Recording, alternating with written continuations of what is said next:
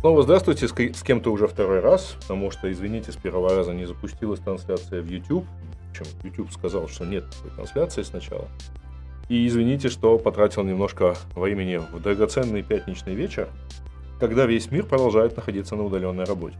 Собственно, это запись, онлайн-запись э, подкаста, который я планирую выложить завтра, и э, это будет такое вот э, рассуждение в живом, в прямом эфире. Мне кажется, это немножко лучше, чем если я сяду, запишу ролик с говорящей головой. Покажу, может быть, немножко море, там солнце, сегодня хорошая погода, но это будет э, не так, может быть, э, живо, если как вот сейчас, когда у меня есть возможность и услышать какие-то ваши вопросы.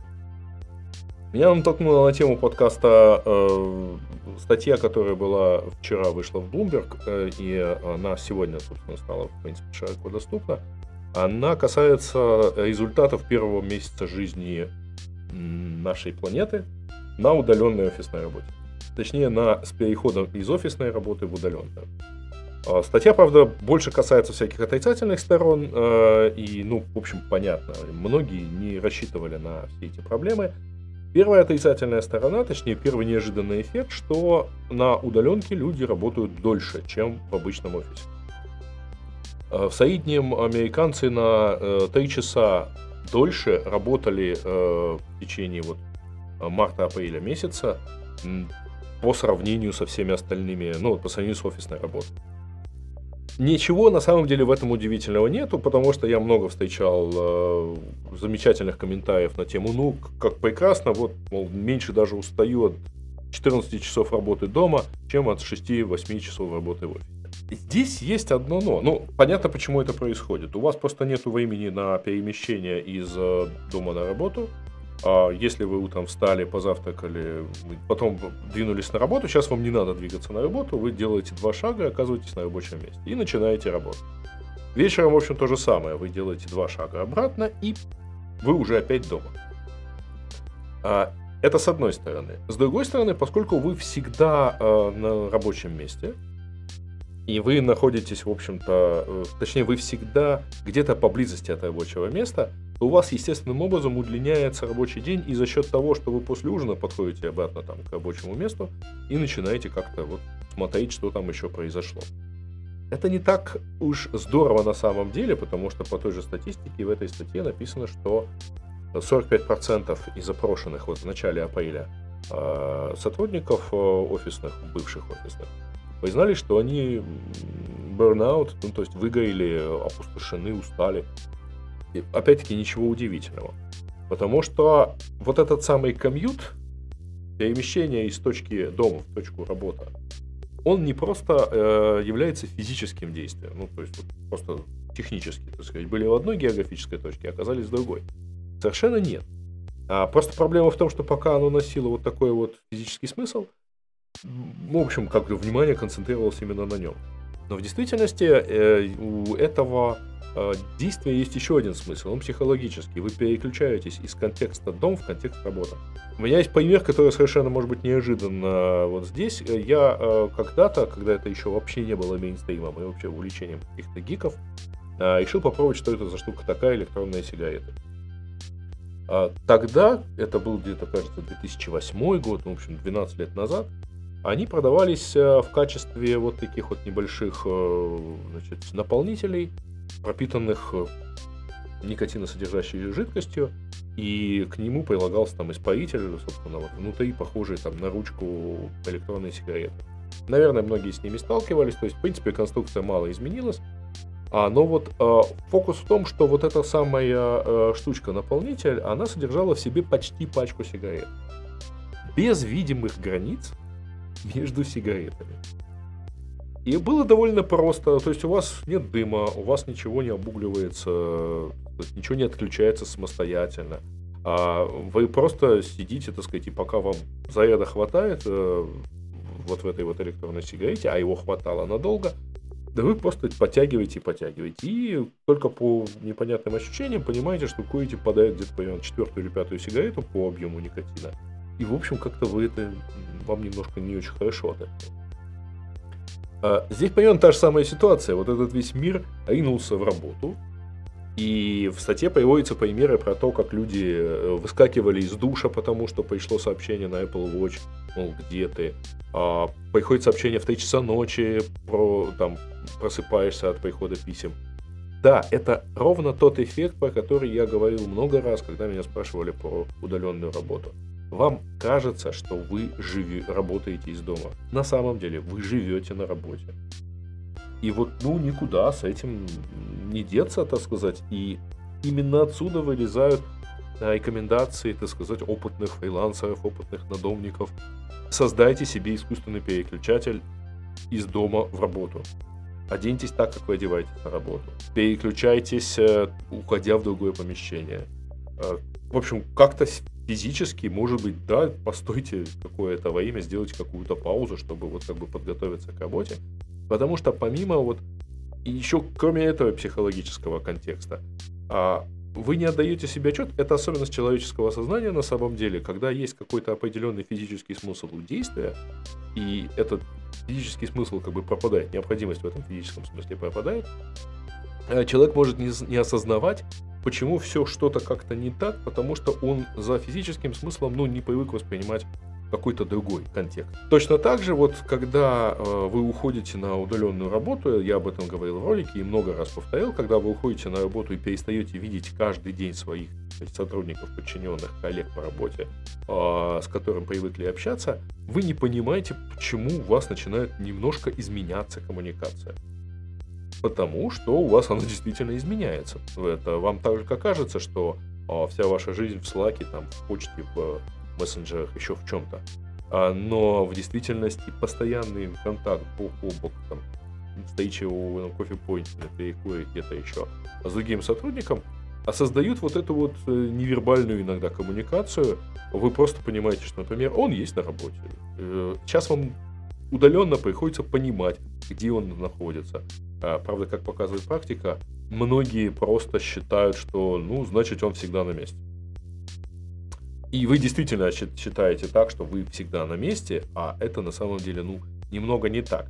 Почему я думаю, что мир, э, так сказать, потихонечку этим переболеет и перейдет в более такое э, живое какое-то состояние, э, то есть как бы, освоится, ну, потому что иначе, так сказать, ну, некуда. В этой связи у меня есть еще одно наблюдение, которое э, мне кажется очень похожим на э, мою мой любимый эффект развития, например, стартапа. В стартапе всегда есть момент, когда начинают приходить новые-новые сотрудники, которые не были здесь с самого начала. И между ними, так или иначе, в зависимости от, конечно, усилий менеджмента и HR, а между ними возникает некое такое интересное, ну, таиние, что ли, некий такой подспудный конфликт. Потому что те, кто здесь с самого начала, они работают от и до, э, сколько надо, так сказать, живут на работе и отдают себя все. А те, кто пришли потом, пришли э, в существующую компанию с какими-то там социальными плюшками, э, с зарплатой, с работой от и до. В общем, они не готовы жить в этой... Они не идут жить, они идут работать в эту компанию. И эта разница в подходе, она начинает сказываться. И вот будет очень интересно посмотреть, она вылезает, на самом деле, эта разница в определенного рода, ну не то чтобы конфликте, но вот каких-то таких непониманиях. Это когда речь идет об одной компании, и именно когда есть разный возраст, а, разный стаж сотрудников. Но вот будет очень интересно посмотреть, как постепенно люди, понимая, что это байда надолго, то есть эта работа удаленно действительно будет продолжаться довольно долго и никуда не денется, и надо как-то с этим всем учиться жить, а, они будут постепенно понимать, что нужны четкие рамки. Что, условно говоря, в 7 часов вечера мы выключаем рабочий компьютер, значит, и уходим в жилую часть дома и больше не возвращаемся сегодня вообще к рабочему компьютеру. К сожалению, у нас у всех теперь есть мобильные устройства, у нас есть те же самые часы, и нас, конечно, достанут. Эти, да, а может быть и сами достанемся, потому что интересно же посмотреть. Но будет интересно посмотреть, как люди с разной скоростью начнут взрослеть, начнут переходить вот в такой режим. Все, теперь у меня обед, или теперь у меня отпуск, или что-то еще. А другие будут смотреть, а куда, собственно, он делся. У нас же, почему бы не созвониться в 21.30 в зуме там по поводу чего бы то ни было. Интересно описаны причины вот этого самого выгорания. Один из э, пунктов, который на, назвали сотрудники в качестве причин такого выгорания, было отсутствие поддержки со стороны руководства, со стороны менеджмента компании. А, то есть они себя чувствуют немножко одинокими. Удивительно, я вспомнил совершенно не относящуюся, казалось бы, к этому э, книгу, воспоминания, если не ошибаюсь, маршала Советского Союза э, Рокоссовского, который, вообще говоря, старый царский еще офицер, который прошел как бы всю войну, у него в воспоминаниях есть замечательный, э, собственно, я ничего кроме этого кусочка из этих воспоминаний не знаю, я не собирался читать вообще все э, эти книги, но вот этот кусок запомнил очень хорошо. В начале 40-х, э, то есть перед войной, в Красной Армии была принята ячеечная система э, обороны пехоты. То есть каждый боец сам себе отрывал небольшую ячейку вот под себя и в ней, так сказать, окапывался. А, и это действительно считалось гораздо более прогрессивной системой по сравнению с окопной системой, когда все, так сказать, более-менее системы окопов, переходов и так далее объединены. Почему? Потому что площадь каждой ячейки минимальна, а невозможно, попав бомбой куда-нибудь в одно, повредить сразу много чего, ну, какую-нибудь коммуникацию, относящуюся ко всей роте, ко всему взводу, ко всему полку. И когда началась война, э, Великая Отечественная, э, начали, в общем, случаться неприятные вещи, то есть э, очень часто бойцы покидали эти ячейки без команды командира, им казалось, даже самым храбрым, им казалось, что была команда отступать, Рокоссовский решил проверить это сам. Будучи, если не ошибаюсь, командующим фронтом, он добрался до одной из ячеек, отправил бойца так сказать, в довольно свободное, ну, не под бомбежкой, не при атаке противника, но отправил бойца, так сказать, отдыхать, а сам посидел там недолго. Буквально через 10 минут, как он пишет, он ощутил действительно беспокойство, потому что ему не видно совершенно товарищей. Он не знает, в каком состоянии. Может быть, весь полк уже снялся с позиции, ушел, а он тут дурак остался. И это он, а, прошедший несколько войн, э, офицер, э, в общем, более-менее закаленный человек. Что же было ждать от новобранцев, которые действительно вот в такой штуке пока оказывались самостоятельно? Вот верите или не верите, но мне кажется очень точная аналогия, что сейчас каждый сидящий дома в какой-то мере оказывается сидящим вот в такой отдельной ячейке. Моральное одиночество у него присутствует это чувство, э, конечно, вот вызывает определенный, так сказать, э, определенную дисгармонию, определенную проблему, и э, это, конечно, задача для менеджмента. Очень интересная задача, потому что никто ее не решал в таких масштабах. Никто не решал в таких масштабах задачу поднятия морального духа разобщенных физически людей. Просто все находятся далеко. Какие-то компании, у которых более-менее большой состав а, сотрудников и раньше регулярно оказывался вдали от э, офисов, наверное, справятся с этим чуть-чуть полегче. Правда, стоит отметить, что эта самая э, часть сотрудников, которая оказывалась далеко от офисов, это, как правило, руководители, менеджеры. А многие рядовые сотрудники привыкли приходить в офис, видеть коллег и таким образом как-то поддерживать вот эти и социальные связи в том числе. Были э, вот замечательные сообщения про то, как IT-компании, например, э, среагировали на жалобы сотрудников и просто выкатили, ну, повезли им рабочие кресла по местам, чтобы они могли нормально, удобно работать. Ну да, но это не, не меняет ситуации, когда вы все равно находитесь э, в какой-то... Ну, вы все равно разобщены. Ну да, у вас прекрасно теперь замечательное удобное кресло. Какие-то минимальные вопросы комфорта решены. Э, что произойдет вот опять-таки с этой социальной составляющей жизни в офисе? Вопрос, э, какие-то виртуальные вечеринки, какой-то регулярный зум, постоянно включенные каналы, может быть. Но э, это возвращает нас к той теме, когда мы реально находимся постоянно в каком-то таком напряженном э, состоянии, потому что мы постоянно на работе. Отдельная тяжелая, конечно, история, это если э, речь идет о родителях с детьми. Потому что дети тоже постоянно дома, в детсадах не отведешь, в школу не отправишь, школы закрыты, садики тоже.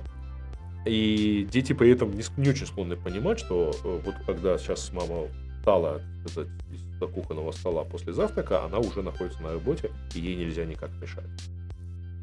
Это совсем, как, как выражаются в статье, тонко намазанное, так сказать, масло получается. Они, они, конечно, довольно быстро разорвутся. Ну, плюс к тому, у многих просто нет возможности изолироваться от детей. Честно сказать, что и э, даже в довольно большом доме все равно регулярно выходите в какие-то общие помещения, вы не можете сидеть постоянно, мало у кого там кабинет с оборудованным туалетом, кухней, кофепоинтом и чем-то еще, да, вообще ни у кого, наверное. Но вы же регулярно выходите куда-то, а, пересекаетесь с другим членом семьи, с детьми, если есть, или с кем-то еще, то есть регулярно как-то отвлекаетесь. Я бы не стал так сильно уповать на то, что в результате этой дистанционной работы видны хорошо, так сказать, э, тунеядцы, бездельники и действительно эффективные люди. А тем более, что э, многие не привыкли вот с таким вот эффективностью, с такой э, работать, в таких условиях показывать свою эффективность. А совсем плохо, если руководство решает, что ну вот теперь надо же как-то людей контролировать, давайте мы займемся трекингом. Есть системы трекинга, которые позволяют понять, что сотрудник делал на рабочем месте, а, но подобный контроль, когда сотрудник не привык еще к тому же к нему, но просто сейчас понимает, что вот ему должны как-то все это э, сказать. Э, ой, это способно только еще хуже, так сказать, нагрузить человека ко всей этой, э, который и так, в общем, не в сильно комфортном состоянии находится. Так что, в общем-то, я прекрасно понимаю, вот, базируясь на этих первых опытах, прекрасно понимаю, что вот прямо сейчас многие готовы помчаться как угодно, в любой форме, помчаться в офисы, чтобы находиться в более-менее в привычной ситуации. Так что, э, как мы, собственно, говорили на этой неделе уже с Андреем Сибантом, тотального отказа от офисов, безусловно, не будет но будет что-то другое. Да, будет какое-то равномерное их использование. Повторю, мне кажется, что э, эффект, э, ну вот первый эффект, эффект первого месяца, он, конечно, пройдет, народ сейчас вот поймет, наработается и научится работать э, более-менее рав, равномерно, то есть выйдет как бы из этого онлайнового запоя и научится как-то более-менее сочетать. Но будем посмотреть, на самом деле, как это все дело будет происходить дальше. То есть, в принципе, испортить еще тоже все можно. Я должен, правда, честно сказать, что вот, конечно, а, и даже те компании, которые, казалось бы, всегда работали удаленно и сильно к этому привыкшие, они тоже, в общем, не очень готовы к этому, потому что какая-то часть сотрудников все-таки никогда не работала у них удаленно. И не все сотрудники э, умеют после этого, так сказать, как-то трезво себя в этом отношении оценивать. Даже в том случае, когда, ну, казалось бы, компания более-менее заточена под активное использование удаленной работы. Но не у всех хватает, например, способности VPN-серверов. Как это было, если не ошибаюсь, э, в Яндексе, как мне рассказывали, там пришлось срочно апгрейдить. То есть пул VPN-серверов, потому что ну, просто никогда вся компания раньше не оставалась за, за бортом, вне офиса. А это при том, что там довольно мощное в этом отношении все было. В любом случае, возможно, что э, вот такой вот переход в онлайн, он поможет, э, например, компаниям стать более географически сосредоточенными в другом смысле. Ведь э, если кто-то вынужден добираться до работы какое-то ощутимое время, то научившись работать онлайн, он просто может взять и пойти ну, в какой-то коворкинг сильно поблизости. И поэтому возможно, что все эти компании станут распределенными там географически, а, и не будет одного большого офиса в центре города, а будет десяток каких-то мелких офисов по всему городу, а может быть будет просто головной офис и куча сотрудников, сидящих по коворкингам. Вот понимаю, так сказать, мечты немножко льют, так сказать, на, мельницу мечт а, моего коллеги Ильи Кенигштейна, который, в общем, кто-то прям такое рассчитывает. Анбординг нового сотрудника, особенно новичка в профессии, если советы, как облегчить процесс удаленно. Вы знаете, а с этим как раз, я думаю, проще. Ведь э, новичок не знает, как тут было раньше. Он приходит на работу, э, то есть, конечно, это проблема ваша.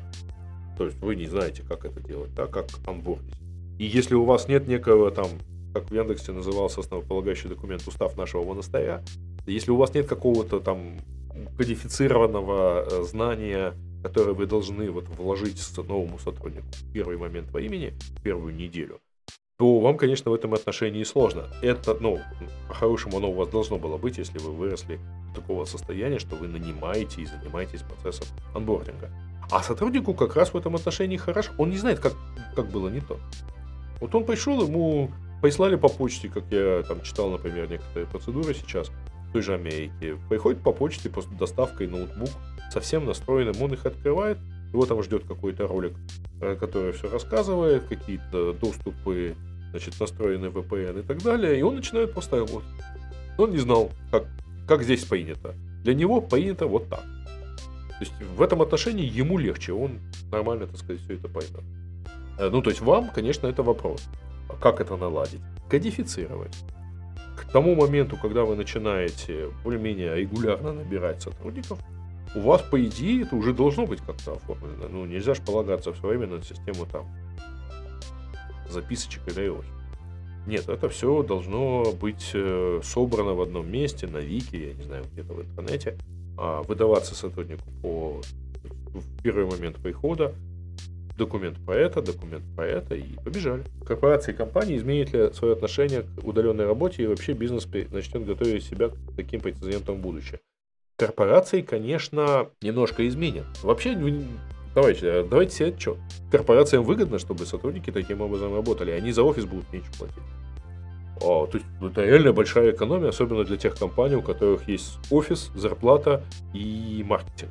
То есть подавляющее большинство продуктовых компаний, которые занимаются IT-продуктами, технологическими продуктами, они, в общем, других расходов не имеют. И в этом отношении, ну, это им даже выгодно, по-хорошему. Я бы даже вот так сказал, извините за цинизм и прагматизм. Вы ведь понимаете, почему компании до сих пор строили красивые, крутые офисы с плюшками, с игрушками, с плюшками, с буфетами, с шеф-поварами и еще чем-то?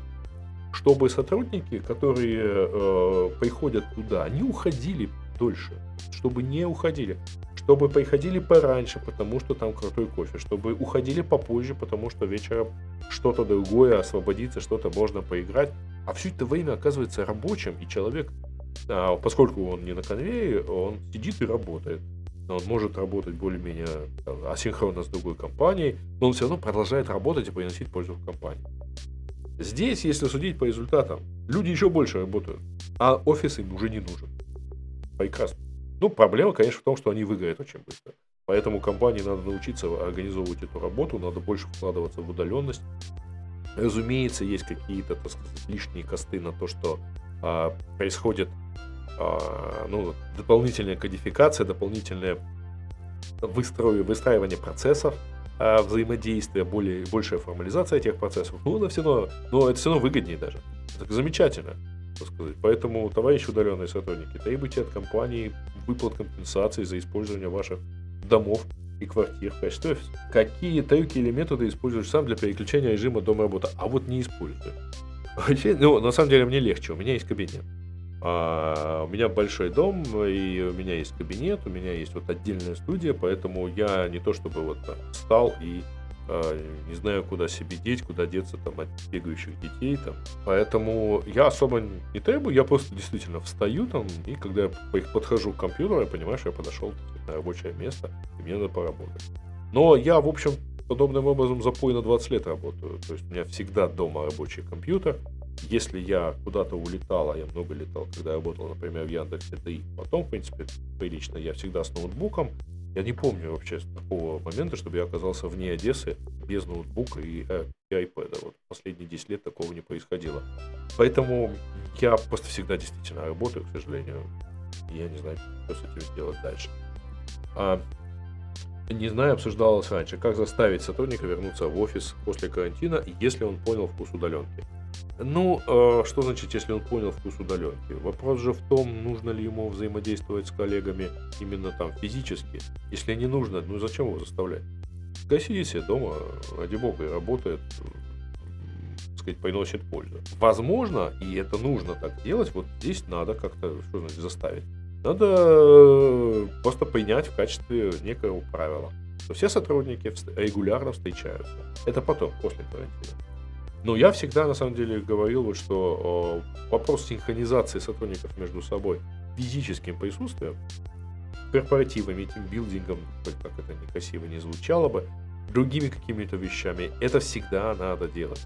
Если у вас офис такого размера, что между э, этажами, извините, ходить не все хотят, значит у вас уже вот каждый этаж это отдельный офис.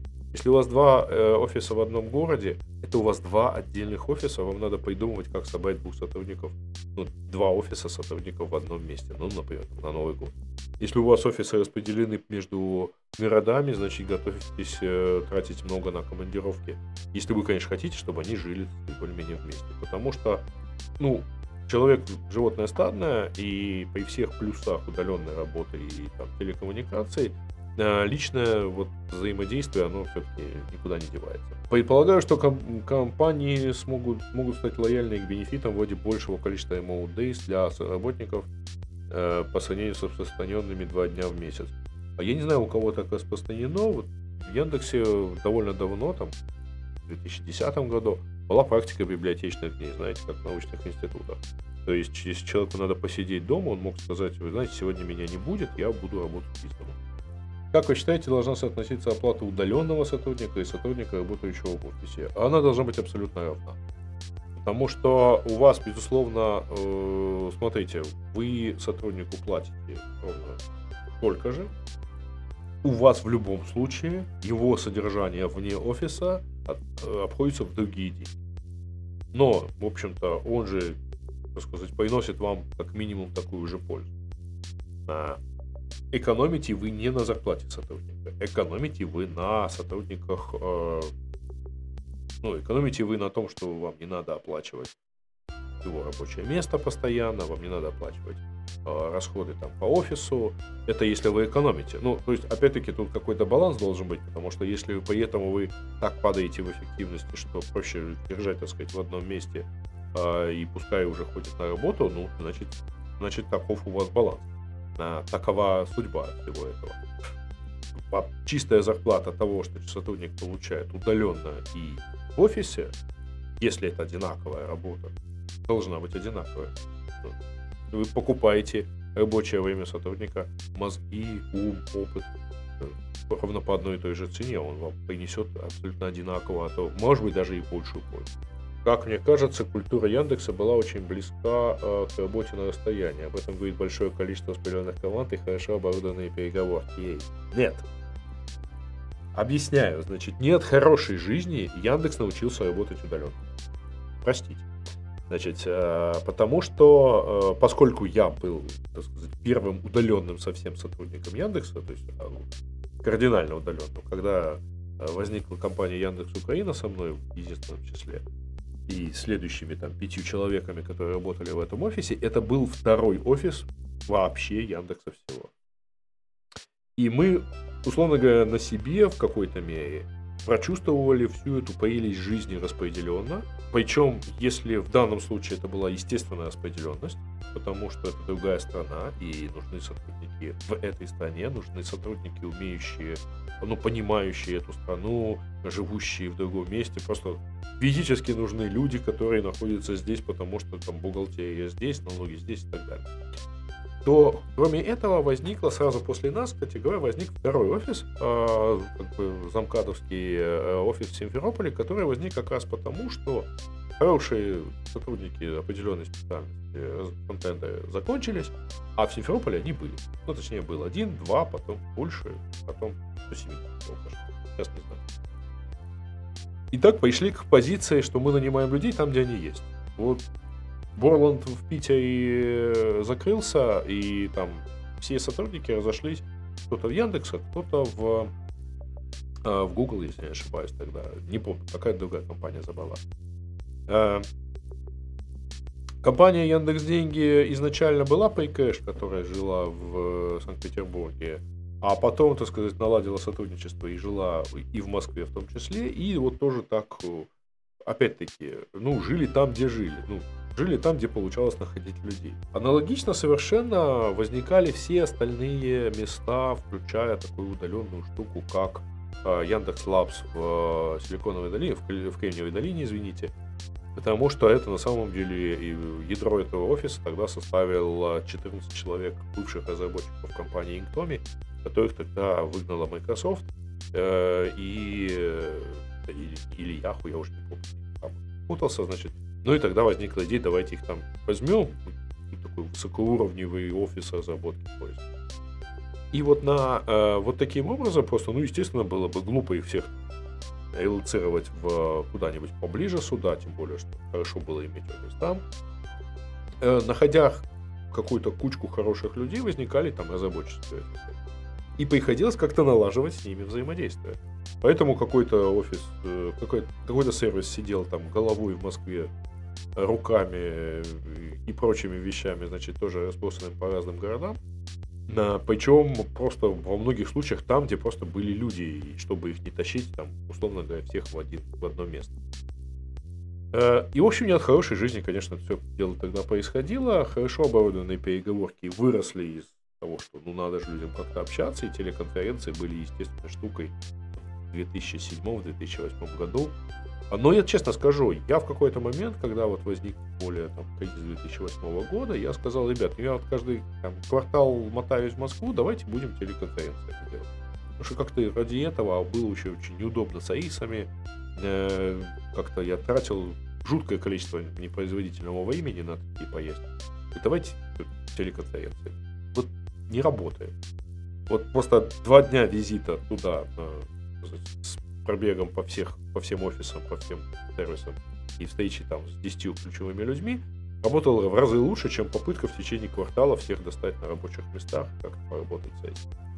Поэтому, в общем, хотелось бы вот так вот собираться и работать. И если кто смотрел наше общение с Андреем Сипантом два дня назад, то Андрей рассказывал там, что вот, например, нынешний офис в Сочи э, у Яндекса, это, это в основном такой офис, куда поезжают кампусы. Там мало постоянного состава, но туда могут, можно собрать какое-то количество э, команды э, из разных офисов, там 50 человек сразу взять, посадить, так сказать, поработать и разъехаться обратно. Мы возвращаемся к вопросу про э, оплату удаленного сотрудника и сотрудника в офисе. Удаленный сотрудник не тратит время и деньги на дорогу, и затраты на администрирование и коммуникацию с ним выше.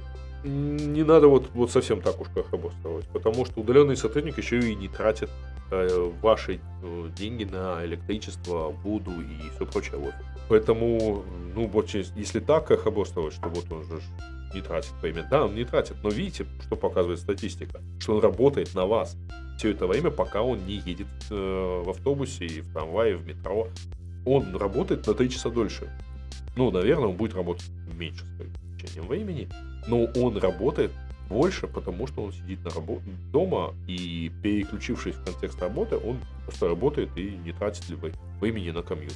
Ну, ну, то есть на перемещение. Я бы не стал совершенно так высчитывать на копейки, сколько насколько он больше экономит. Э, когда вы вот сотрудника высаживаете, знаете, мне нравится в этом отношении когда-то у покойного Володи Долгова, который тогда работал генеральным директором Амазона, спросили, что ну вот у Озона же все хорошо, гораздо лучше, чем у обычного магазина. А в смысле расходов. То есть интернет-магазин, она же прямо прибыльнее. Говорит, да нет, в общем-то, по статьи расходов другие. Так, в общем, прибыльность примерно похожая. Просто вы там не платите, там, не тратите деньги на физические магазины, тогда имелось в виду, но зато обычные магазины тогда не тратили кучу денег на программистов.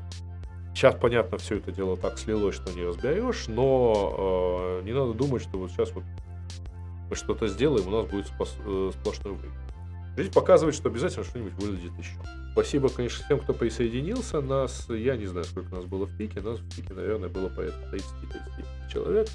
Э, это хорошая, тесная компания. Давайте поздравим себя с окончанием очередной рабочей домашней недели. Завтра новый рабочий день, но уже дома. Как будто он не был дома до этого. И всем, так сказать, спасибо э, за внимание. И, в общем, всем хорошего ужина, хорошего конца дня. И все-таки, как выходных, постарайтесь отдохнуть и начинать ходить в рабочую э, неделю в рабочий режим, хотя и работая из дома. Все, пока. Thank you.